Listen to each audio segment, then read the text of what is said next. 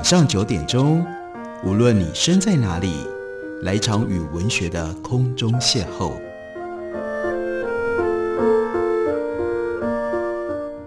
杨照谈书，邀您一同遨游文学世界，认识古今中外的经典之作。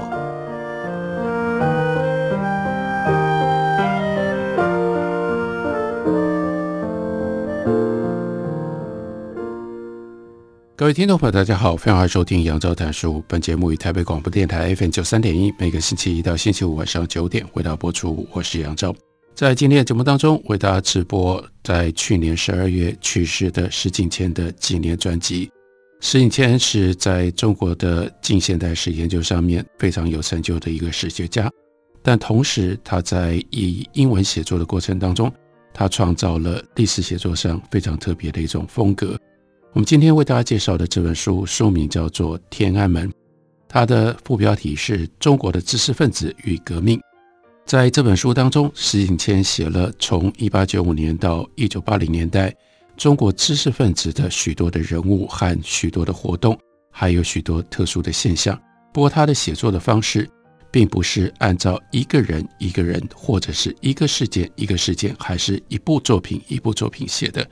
他是把人和活动和事件和作品和思想把它混杂在一起，而且呢，进行了非常特殊的一些连接，使得读者在阅读的过程当中就特别感觉到那样的一个时代的气氛，在时代的气氛底下，各种不同的人，他们所思所想，他们彼此之间的人际互动所产生的交错，非常有趣的这样一幅。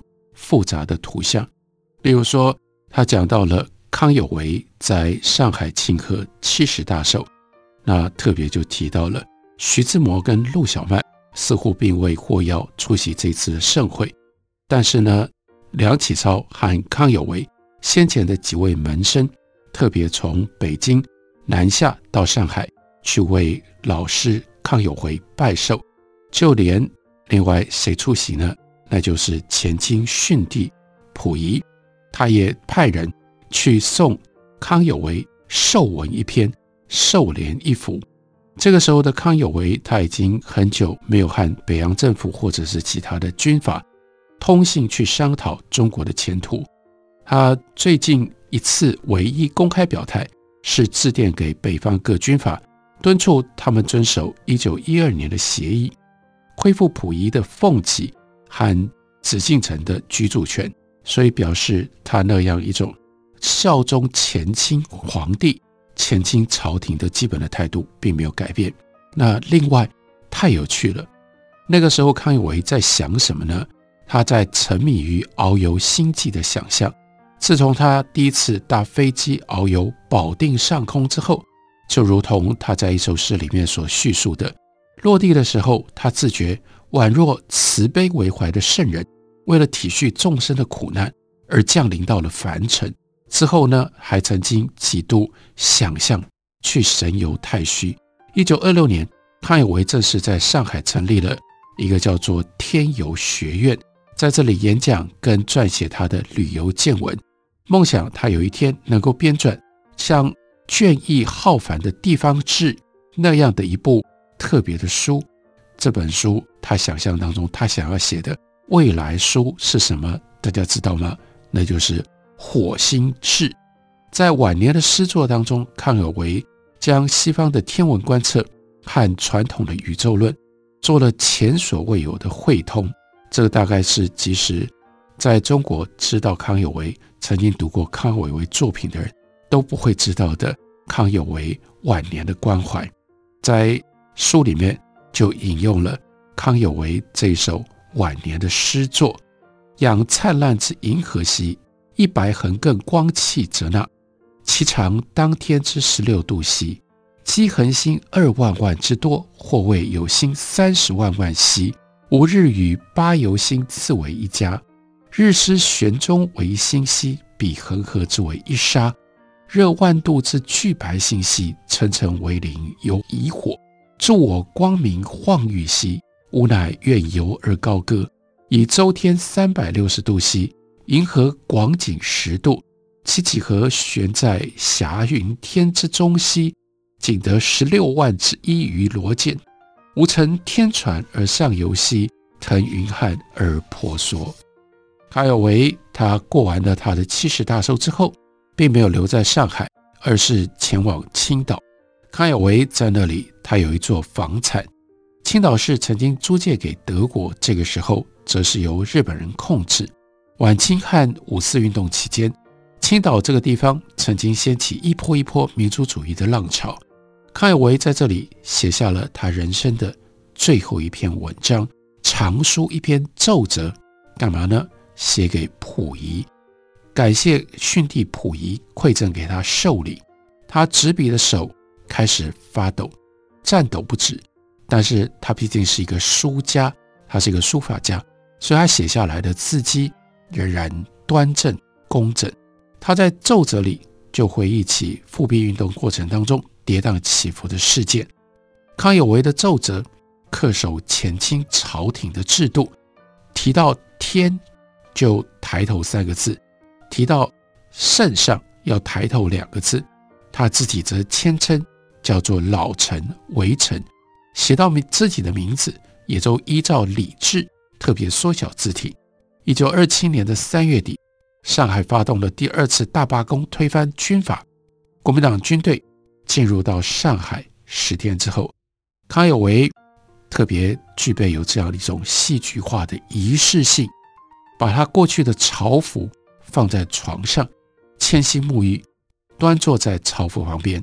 半个小时之后，他因多次中风，脑溢血，离开了人间。那康有为在一九二七年去世，但接下来十几天就从这样的一个特殊的时间讲到了国民党在上海清共的事件。所以他接着说，康有为去世的前一个晚上，梁启超在干什么呢？梁启超正在写信给美国宾州大学跟康奈尔大学。他的两个儿子在两所大学都在美国读书，一个是后来鼎鼎大名的建筑史家梁思成，另外一个是梁思永。然后呢，这个时候梁启超庆幸两个儿子能够远离中国的动荡。这个时候，他乐见于见到国共合作破局，蒋介石也并没有随左翼分子起舞，因为他曾经受到苏联顾问的影响。很多人有这样的疑虑，不过梁启超这个时候他仍然忐忑难安，不知道西方列强对于南京爆发的排外示威会采取什么样的反应。当这两个儿子将来如果从美国念完了书要回到中国的时候，那会是一个什么样的中国？所以在信里面他就说：“南京事件真相如何，连我也未十分明白。”外人张大其词，虽在所不免。然军中有一部分人有意捣乱，亦绝无可疑。蒋介石辈绝非共产党，现在已经十分的证明。然而他们压制共产党的能力如何，恐怕连他们自己都不敢相信。现在上海在两派肉搏混斗当中，形势异常惨淡。如果共党派胜利了，那全国人就真的。不知死所了。北京这个时候是满地火药，待时而发。鹿死谁手呢？是共党派还是蒋介石呢？在两个礼拜之后就分出来了。四月十一号到四月十三号，效忠蒋介石的军队跟武装团体，还有当地的帮派通力合作，以迅雷不及掩耳之势气拿他们所知道的共产党人。这就是最有名的。清共的行动，解散了工人纠察队，剿除了他们的武装，占领上海总工会总部，还有其他左翼分子的据点。学生和工人任何支持左翼分子的行动，都会遭到机枪扫射、蛮横的驱离。国民党没有公布详情，但据当时估计，在这场清共的混乱当中，死亡人数可能有五千人。藏在这死亡人数背后，是几个月的各种政治布局跟盘算。国民党内各大派系，还有中国共产党以及公运左派的这些党派，都牵涉在其中。在陈独秀的领导底下，共产党人遵从共产国际的指示，跟国民党合作，一直到革命的反帝国主义阶段完成，同时也很自然地试图要强化他们在国民党占领地区工人之间的地位。蒋介石却看得很清楚，在武汉这些地方，共党的盟友还有国民党各党派跟他，也就是蒋介石之间的关系都非常的紧张。后来又酿造出宁汉分裂。那就是在武汉，他们拥护汪精卫，跟在南京的蒋介石的党中央产生了对立分裂，所以这个时候，蒋介石他必须要寻找更可靠的盟友以及新的财源。在一九二七年三月当中，蒋介石他就着手去打击南昌、南京以及其他城市可能危及他个人统治地位的主要劳工组织。另外呢，从警觉到共党猖狂气焰的上海财阀，他们会最怕共产党，最反对共产党，而再加上蒋介石他在上海青帮之间有他过去的老关系，所以他能够从上海财阀的手中借贷得到了六百多万元，因此呢，四月他就能够发动清共，清共就变成他之后。一路右倾表现的最高峰，这个上海事件重挫了共产党的士气。不过对他们来说，这件事情至少弄清楚了蒋介石是他们危险的敌人。不过这个时候，关于国共合作的策略该怎么办，还有很多未定之数。因为从共产党的角度来看，第一，看起来蒋介石还不算真正资产阶级的同路人，因为蒋介石。当他需要的时候，他绑架恫吓来对付资本家，他也不手软，因为他要用这种方式来筹措军费。第二，冯玉祥以外的北方军阀打击共产党人和罢工工人也同样的残酷，只是他们并没有像蒋介石那样高举统一中国的大旗，这在中国的近代史上非常重要的一个事件。不过，我们如果是在台湾学中国现代史，往往会漏掉这一页，因为这一页对于蒋介石对国民党是他们不太愿意去回忆、不太愿意去记录的关键。蒋介石夺权的事件，写在石景前的《天安门》这本书里。我们休息一会儿，回来继续聊。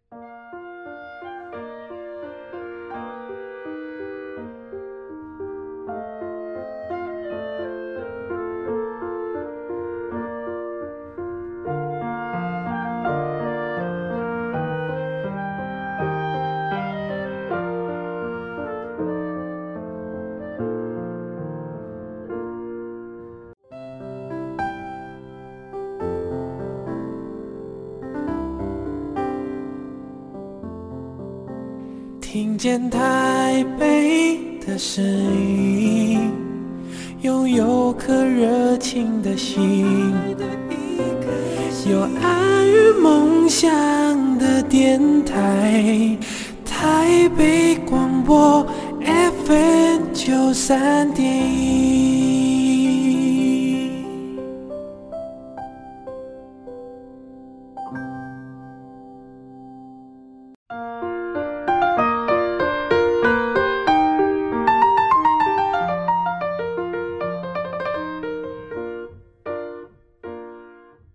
感谢您继续收听《杨照谈书》。本节目于台北广播电台 FM 九三点一，每个星期一到星期五晚上九点，为大家播出到九点半。今天继续来为大家直播石景谦的纪念专辑，介绍的是他写中国革命与中国知识分子的天安门。在中国的革命历史上，有一件非常重要的事件发生在一九二七年四月，国民党清共。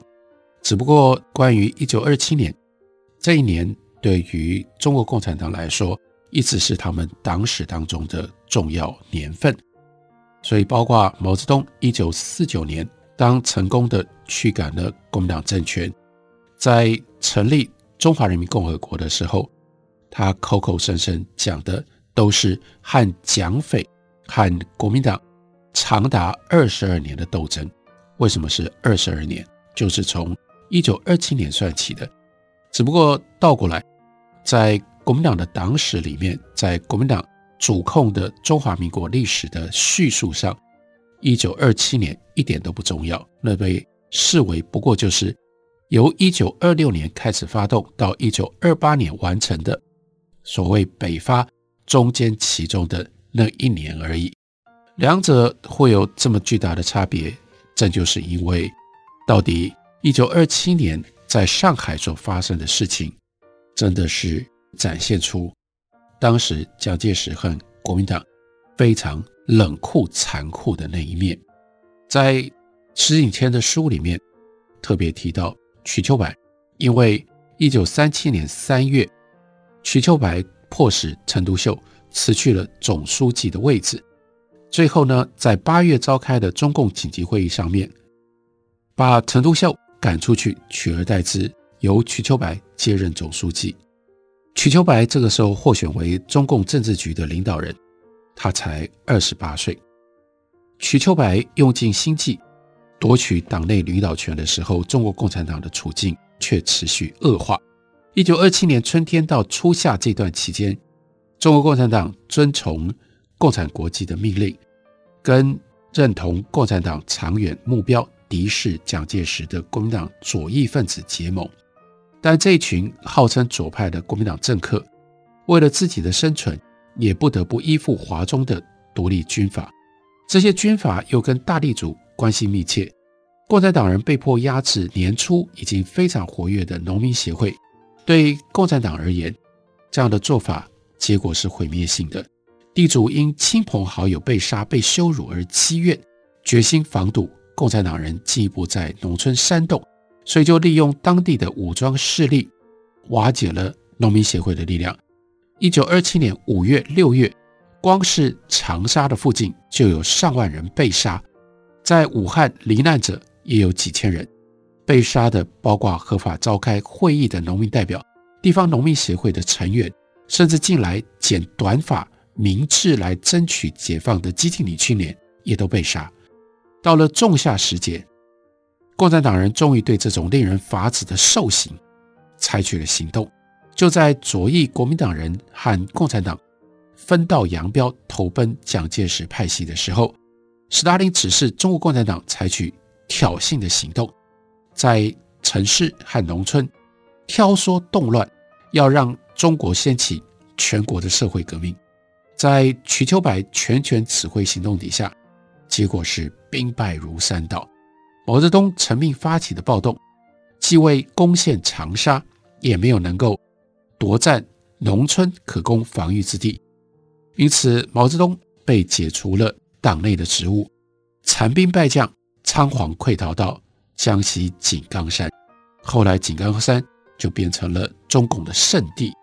那其他共党部队亦损失惨重，没有能够达成占领南昌跟汕头的目标。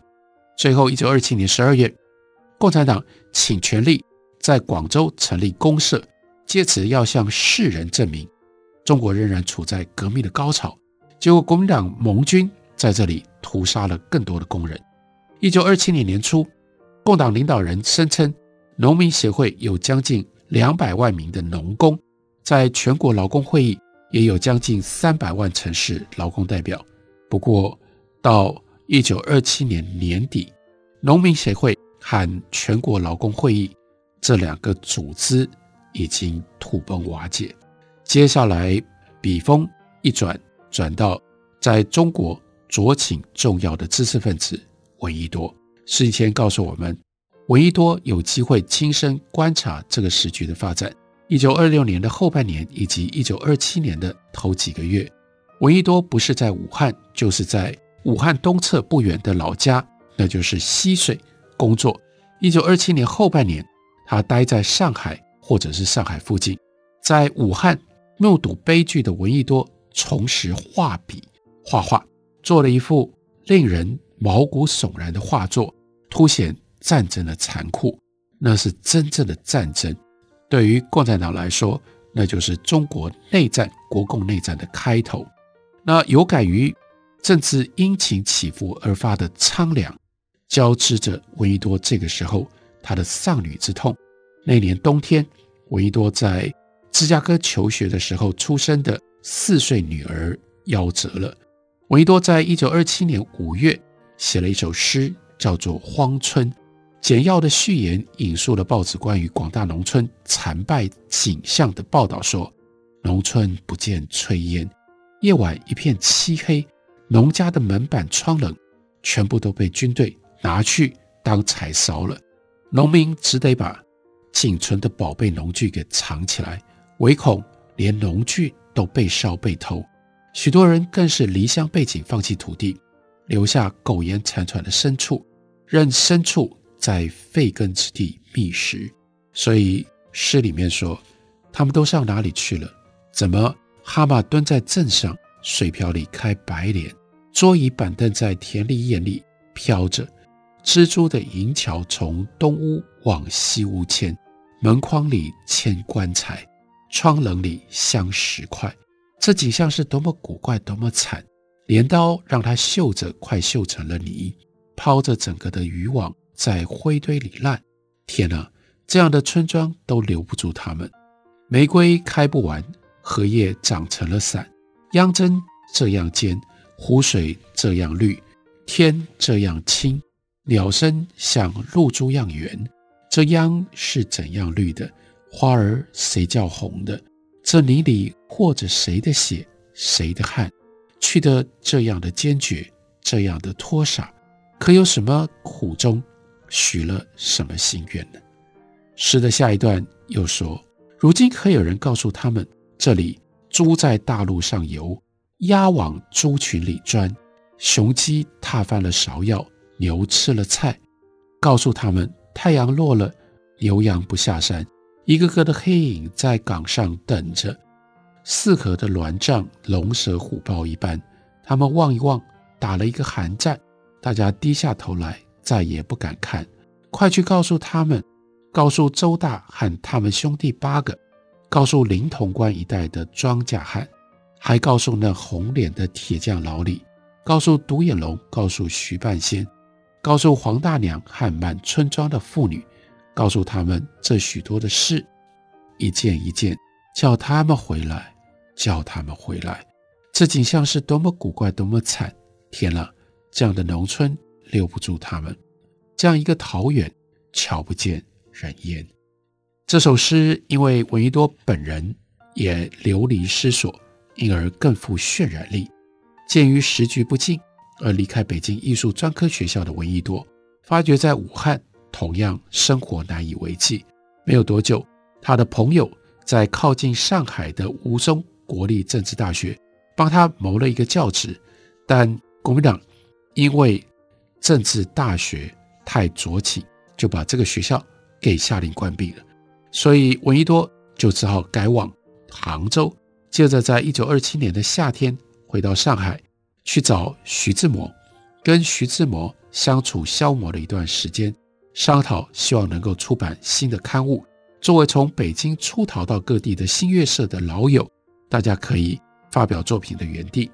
有一段时期，闻一多就靠着。帮人家刻印、篆刻来维生，在这项需要精雕细琢的工作当中，注入了他那拘泥细节的艺术家的习气。他一度在国民政府的新的首都南京担任文职，同时在国立第四中山大学教英美戏剧和诗歌。他孜孜酷酷地追求文艺之美，出自肺腑爱国。闻一多。这个时候得到了一个对于美学可能性极尽嘲讽的一个世界，于是这个时候的闻一多必须要在一个对于美学的可能性极尽嘲讽的世界，再次确认自身对于美学可能性所抱持的信念。一九二七年，闻一多把他一九二三年以来创作的诗歌结集，一九二八年一月由前一年徐志摩在上海所创办的。新月书店出版这本诗集，也许是怀念废弃已久的北京工作室，所以呢，在这本诗集的封面采取黑色跟金色两色装帧。闻一多把诗集题为《死水》，在贯穿全书基调的这一首就叫做《死水》的诗作里，写出他最强烈的主张。他坚信，就算处在最惨绝的境地里面，即使摇摇欲坠，美还是会活存下来。这是闻一多他最重要的浪漫主义、浪漫诗人的一个立场。《死水》诗里面说：“也许铜的要绿成翡翠，铁罐上绣出几瓣桃花，再让油腻织一层罗绮。”霉菌给它蒸出些云霞，让死水笑成一沟绿酒，飘满了珍珠似的白沫。小猪们笑声变成大猪，又被偷酒的花纹咬破。那么一沟绝望的死水，也就夸得上几分鲜明。如果青蛙耐不住寂寞，又算死水叫出了歌声。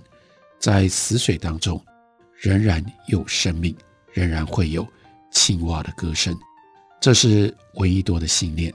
从这里，接下来史景迁多次为我们回到闻一多的生平，他要让我们看到活在那个时代作为一个浪漫主义者。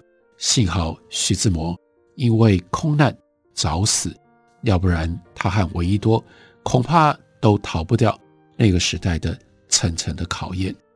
史景迁所写的《天安门》绝对不是干巴巴的历史，他写了活生生的人，而且这些人他们有活生生的经验、活生生的思想，用这种方式来呈现到底一八九五年到一九八零年中国的知识分子是如何经历了这漫长的革命岁月。